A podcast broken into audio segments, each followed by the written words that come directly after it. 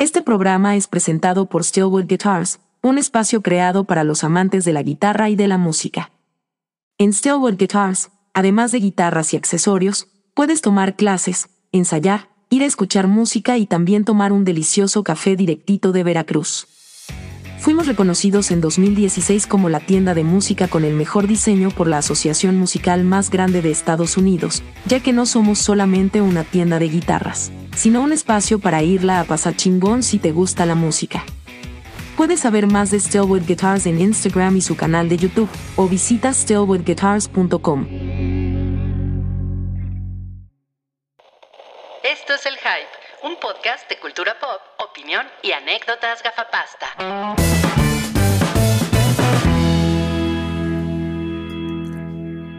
Hola amigos, bienvenidos al episodio 515 del Hype. Según los expertos en nutrición, el podcast de cultura pop y anécdotas gafapasta con menos colesterol en el mercado. Este episodio es presentado por Steelwood Guitars, un espacio creado para los amantes de la guitarra y de la música ubicado en la CDMX.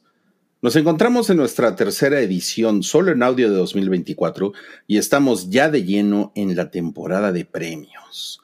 Yo soy Rui, me encuentra en Instagram como arroba Ruiz y me acompaña Cabri. Hola Cabri. Hola, ¿cómo están? Pues buenos días, tardes, noches, la hora, la que sea que estén escuchando esto. Eh, pues muchas gracias por estar aquí.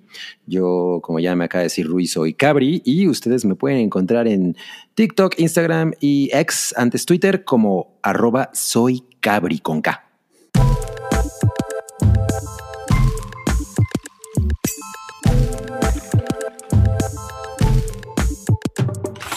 Esta semana tenemos dos películas importantes para esta temporada de premios, así es que, como dicen los grandes, comencemos por el principio.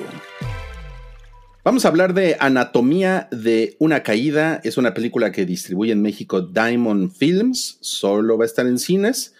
Y la sinopsis va así. Sandra es una escritora alemana que vive con su esposo francés Samuel. Seguro lo estoy diciendo mal, pero pues lo estoy diciendo mal. No, pues Sandra y Samuel está bien. Sandra y Samuel, sí. Y su hijo Daniel, de 11 años, quienes durante el último tiempo han tenido una vida aislada en un pueblo remoto en los Alpes franceses. Pero su vida de tranquilidad se desmorona cuando encuentran a Samuel muerto sobre la nieve en las afueras de su chalet. La policía comenzará a investigar la muerte de Samuel. Es que como digo Samuel, pienso en Samuel y Mariana, eso está muy mal, ¿verdad? Ah, ok. qué, raro. sí. De la que Sandra podría ser la principal sospechosa. Poco a poco el juicio se transformará no solo en una investigación de las circunstancias de la muerte de Samuel, sino en un inquietante viaje psicológico a las profundidades de la conflictiva relación entre este y su esposa. Tú ya la viste, ¿verdad, Cabri? Uy, sí, sí, ya la vi. Y, bueno, curiosamente, eh, dos de las películas de las que vamos a hablar en esta ocasión son películas que para mí son de cinco estrellas y esta es una de ellas. Eh, anatomía de una caída. Eh, tienen que tomar en cuenta que dura dos horas y cuarenta y tantos minutos. Es una dos horas y treinta y un minutos. Ah, dos horas y treinta y un minutos. Em, es una película larga, entonces sí necesitan ir con tiempo porque pues ya saben, uno tiene que eh, llegar y que compras el boleto y en lo que encuentras estacionamiento. Entonces te vas a echar por lo menos unas tres horas, cuatro, ¿no? En, en este viajecito. Entonces, bueno.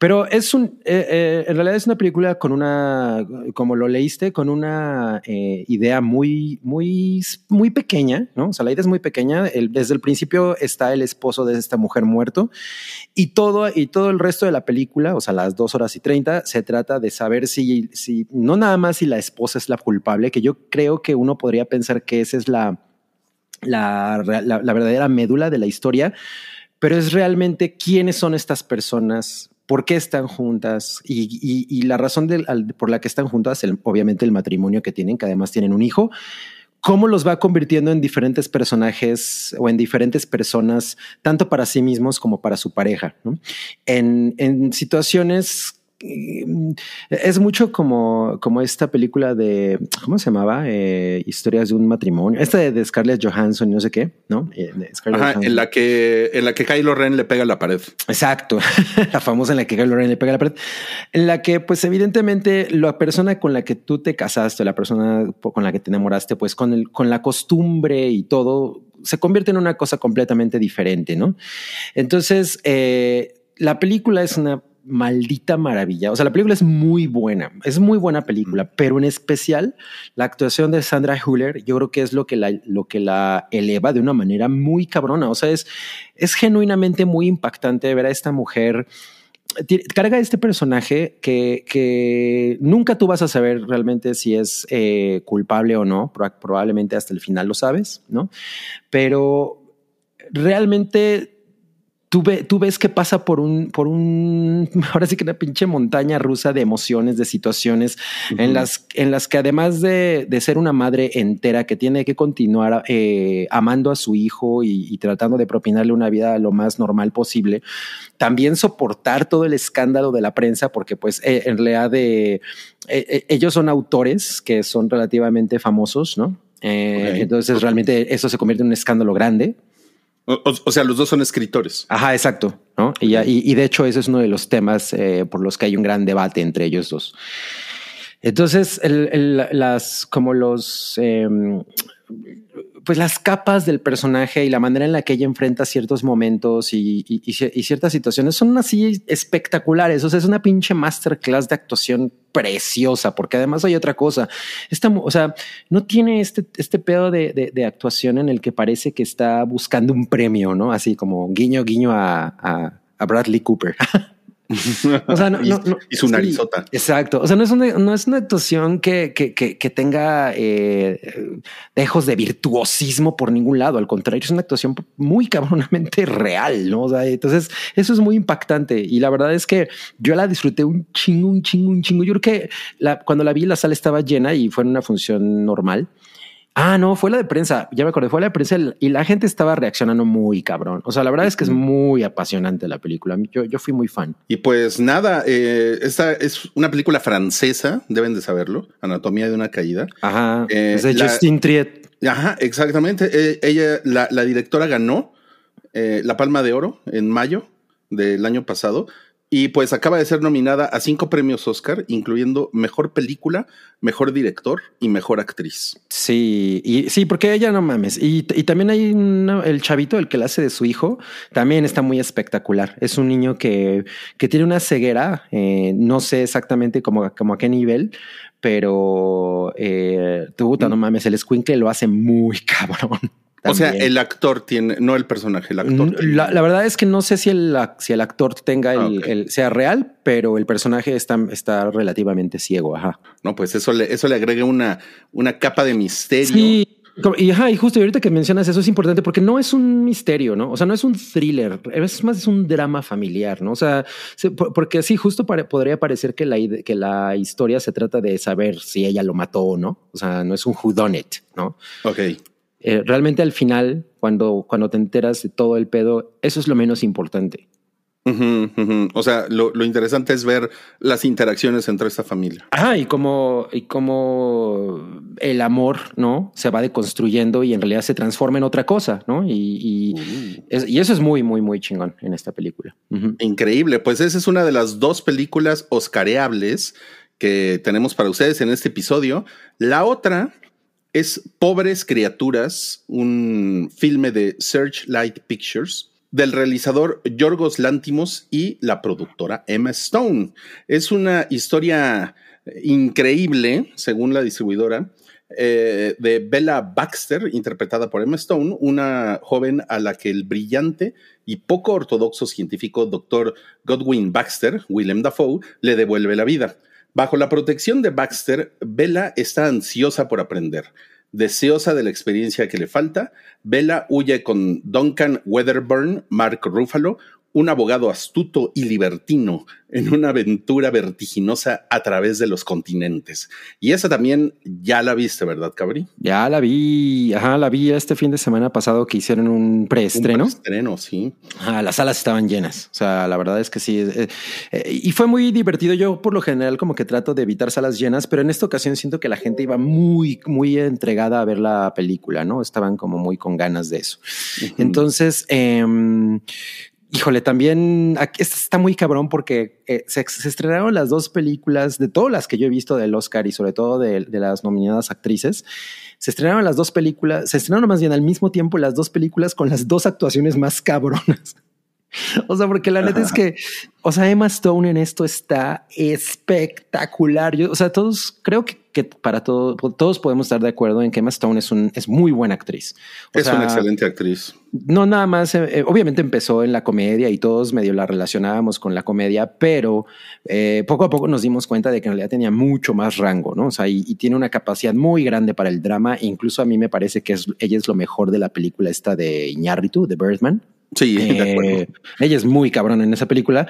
Y, pero aquí es muy excepcional lo que hace porque es este tipo de personaje que mm, es, es, como este tropo, eh, como este cliché, podríamos decir, ¿no? De la, de algo de lo, de lo, que últimamente he visto que se quejan mucho en algunos ensayos en YouTube, que es la famosa, el personaje femenino que es Born Sexy Yesterday, ¿no? O sea, que nacida ayer y, y, y sensual, ¿no?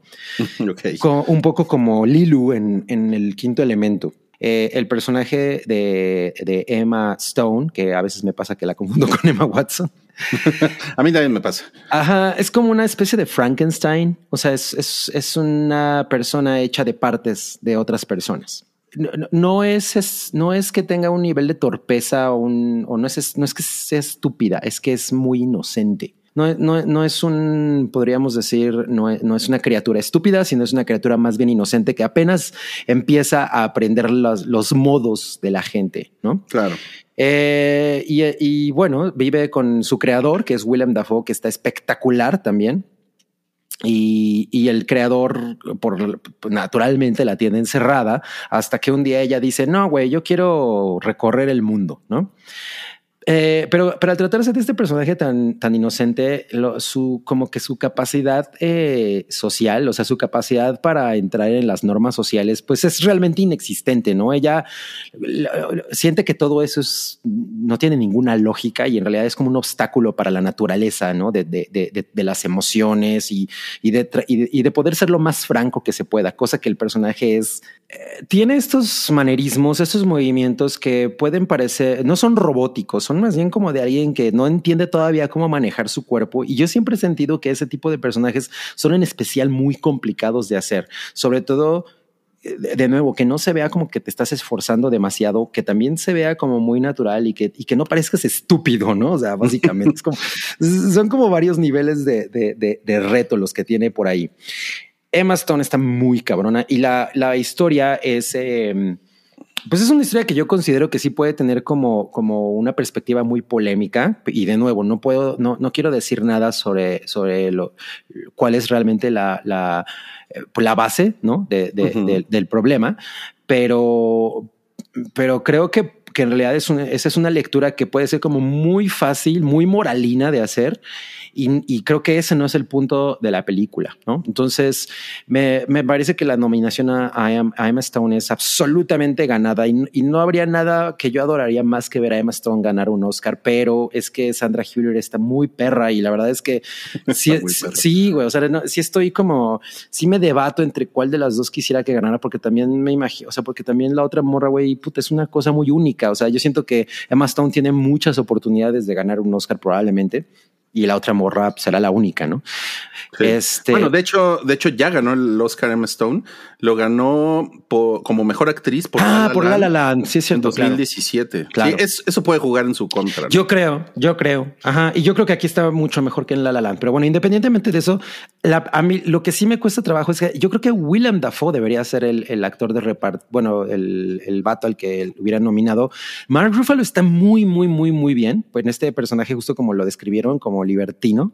Eh, es como un libertino muy, eh, pues es un Casanova, ¿no? Básicamente, que al que le dan una lección eh, de, de- sobre el ego muy cabrona y, y está Una bien sopa de su propio chocolate. Sí, muy cabrón. Y es muy divertido, pero William Dafoe está brutal como, como el, pues el papá de esta criatura, ¿no? Que ella, como el doctor Frankenstein. ajá, ella se refiere a él como Dios.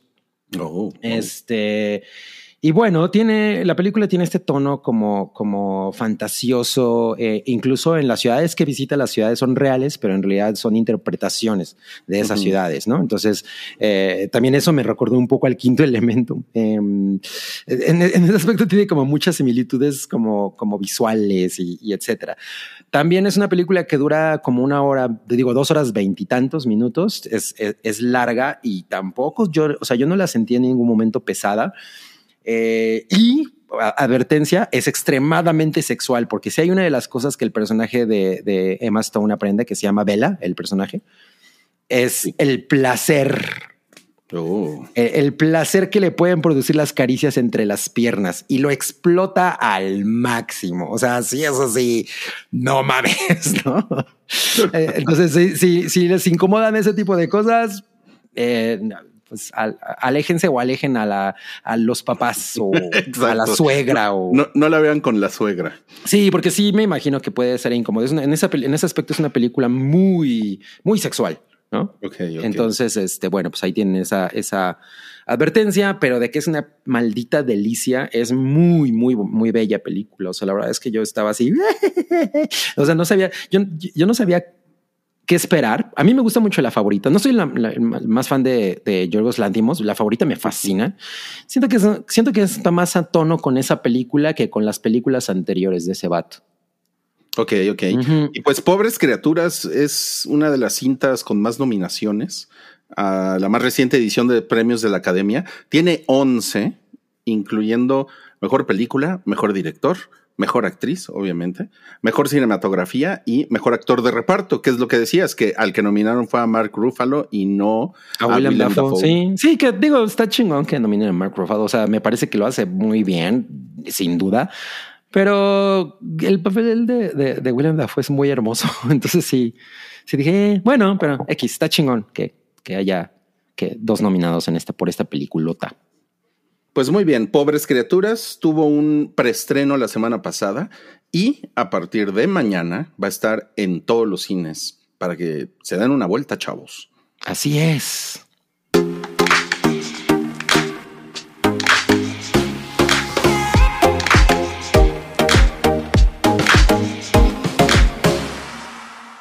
Tenemos más estrenos esta semana, comenzando con Amos del Universo Revolución, una serie de Netflix.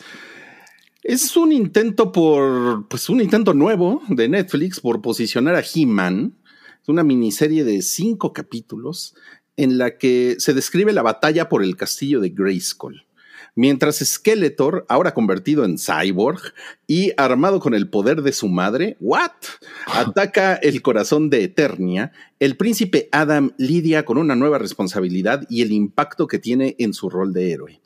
Adam se ve obligado a elegir entre usar el cetro o la espada y entre llevar una vida como rey o campeón. El elenco de voces, por cierto, voces en inglés, cuenta con algunos nombres familiares como Melissa Benoist, Kit David, Mark Hamill, Lina Headey y William Shatner. ¿Qué te parece, Cabri? Pues esta es, esta, es parte de estas producciones que ha hecho Kevin Smith de He-Man y los Amos del Universo, ¿no? Bueno, de Masters of the Universe, que es como realmente se llama.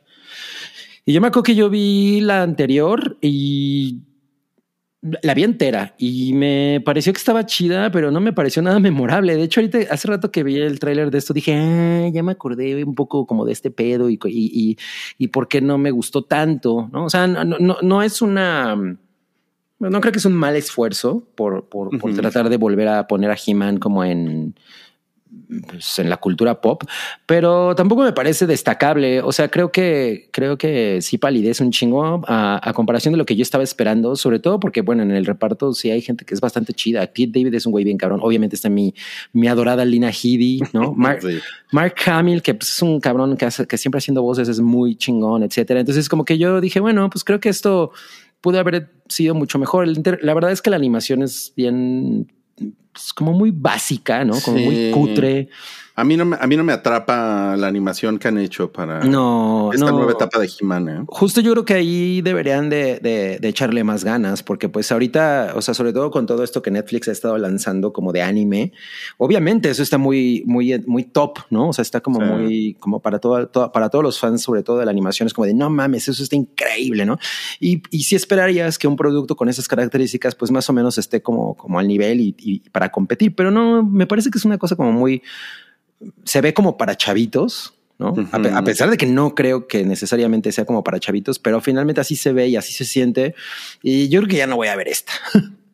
Pues, pues creo que haces bien. De, de hecho, como que la muchachada no precisamente tiene a He-Man ahorita en la mente, ¿no? Como que, como que siento que no, que no, que no funcionó esta resurrección de He-Man. Ajá, exacto. Sí, porque si el punto era volverlo a poner así como por todos lados, ¿no? Y que la gente eh, en general tuviera como una, lo- tuviera esta esta, ¿cómo se llama? Eh, versión de He-Man como, como referencia. La verdad es que Sí. eso no pasó. No, eh, no, no, la verdad es que no. Amos del Universo Revolución se estrena el 25 de enero en Netflix. Son solo cinco capítulos y cada uno dura aproximadamente 25 minutos. Yeah. Esa es una de las cosas que también pueden ver este fin de semana. Y también, órale, se apareció por ahí cliché. Cliché. Salúdame a cliché. Aquí está, acostada. Esto está interesante, lo que sigue. Masters of the Air es una serie de Apple TV Plus basada en el libro homónimo del autor Donald L. Miller y escrita por John Orloff. Masters of the Air cuenta la historia de los hombres del grupo de bombarderos, conocido como la centésima sangrienta, que arriesgaron sus vidas al bombardear a los nazis en Alemania bajo condiciones climáticas extremas, poco oxígeno y terror absoluto en un combate a 7.600 metros de altura. La representación del daño psicológico y emocional que recibieron estos jóvenes tras ayudar con la derrota del horror causado por el Tercer Reich de Hitler es el punto central de Masters of the Air. Algunos fueron derribados y capturados, otros heridos o incluso asesinados, y solo algunos tuvieron la suerte de regresar a casa.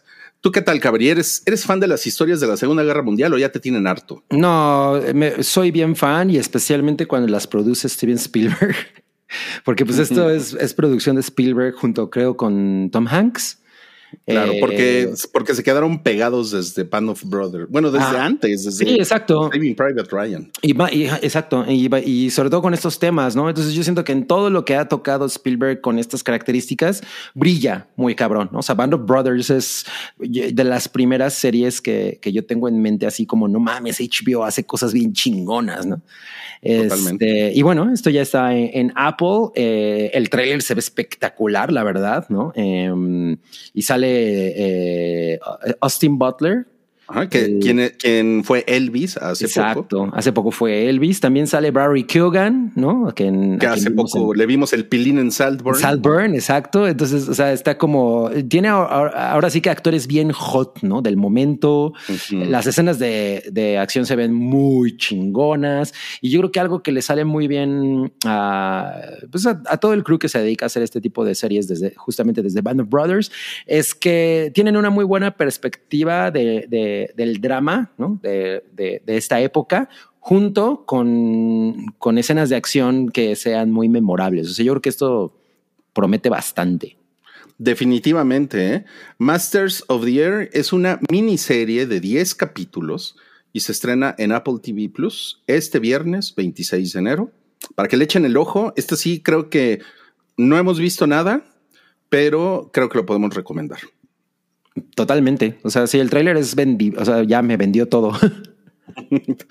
Exacto. Y bueno, pues para terminar con este episodio, Barbie y Oppenheimer de regreso en salas de cine, obviamente por los Oscar, son las dos películas más comentadas de 2023 y vuelven por tiempo limitado a las salas. Oppenheimer se ha convertido en la cinta con más nominaciones a los premios Oscar de este año, tiene 13 y pues Barbie por su lado tuvo 8 nominaciones, pero la polémica ha estado sabrosa esta semana porque su directora Greta Gerwig y su protagonista Margot Robbie fueron ignoradas por la academia. ¿Qué opinas de esta controversia, Cabri? Pues yo creo que, o sea, yo nunca hubiera esperado ni que Greta Gerwig ni que Margot Robbie fueran, estuvieran nominadas por Barbie. O sea, yo, como he mencionado en muchas ocasiones, la película la amé. Si hay algo que yo hubiera nominado eh, realmente creo que es el diseño de producción, o sea, o más bien creo que se lo merece. El diseño de producción, la canción de, de Billie Eilish, que me parece hermosa canción. Eh, y realmente ya, ¿eh? O sea, no siento que el resto de la película esté como para ser nominada. Y lo que, y lo que sí resulta polémico es que hayan nominado a, Ryan Gosling como Ken. ¿no? O sea, yo, es que ese es, yo siento que ahí es donde está realmente el, el, problema, porque evidentemente lo hace muy bien y, y, su, y su presentación de Ken es muy simpática y llega un momento en el que dices, no mames, qué cagado estuvo este güey en este papel, ¿no? De, pero, pero creo que no exige demasiado de Ryan Gosling este, ese, papel. O sea. sí, sí, pero, pero dime, una cosa, ¿no, ¿no sientes que Barbie tiene una, una, una paradoja que el personaje de Ken eh, se lleva la película encima de Barbie? Mm, yo creo que sí hay un poco eso porque, porque realmente él se da cuenta de muchas cosas, ¿no? O sea, que de alguna manera como que Ken es los ojos, ¿no? De, la audiencia. Eh, respecto a todo, a todo el cambio que tiene su mundo. Entonces eso, eso le da un peso muy cabrón, sobre todo también porque nadie se imaginaba que en la película Ken fuera a pesar tanto, ¿no? Totalmente de acuerdo, sí. Y como que Barbie, Barbie es chida desde el principio porque, porque es Barbie. Exacto. Ajá, ajá. Y, y, ella, pues sí, tiene, tiene, algunos insights, pero Ken es el que dices, órale, la transformación de Ken y va y viene y pues. Ah, y, también, y, también es muy fuerte, ¿no? Y, creo que es como el hecho de que haya sido tan inesperado eso y que haya llegado con a mí me pareció muy chingón eso, la verdad. O sea, que, que llegó, no mames, qué chingón estuvo eso. Le dieron, le dieron como, como mucho impulso, ¿no? A, Ryan Gosling, pero realmente no creo que así su interpretación esté como de no mames, qué cabrón. o sea, yo creo que ese vato ha hecho cosas como más pues, más chingonas. Más interesantes. Ajá, exacto. Este es una, o sea, Barbie es una película que me parece muy eh, culturalmente impactante e importante, pero no me parece que sea una película como para no mames las nominaciones, especialmente con la cantidad de cosas que hay nominadas, ¿no? O sea, sí. yo creo que si hubieran sido nada más cinco nominaciones, no entra ni a madrazos. Pues creo, creo que eh, la están nominando por el momento cultural que impulsó. Ajá. Y pues las nominaciones no se pueden prestar ni se pueden regalar, entonces Ryan Gosling se va a tener que quedar con la suya. Y pues vamos a platicar más de esto hoy en la noche en el hype, así es que estén ahí al pendiente del stream en vivo.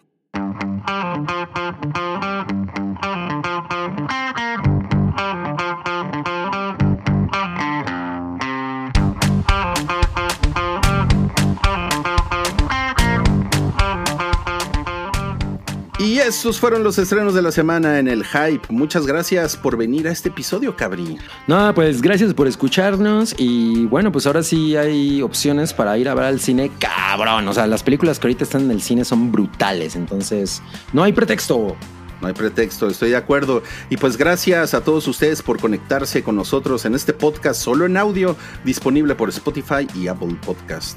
Como cada jueves tenemos stream en vivo de este episodio 515. Nos vemos en YouTube hoy a las 7 y cuarto de la noche. Hasta luego. Bye.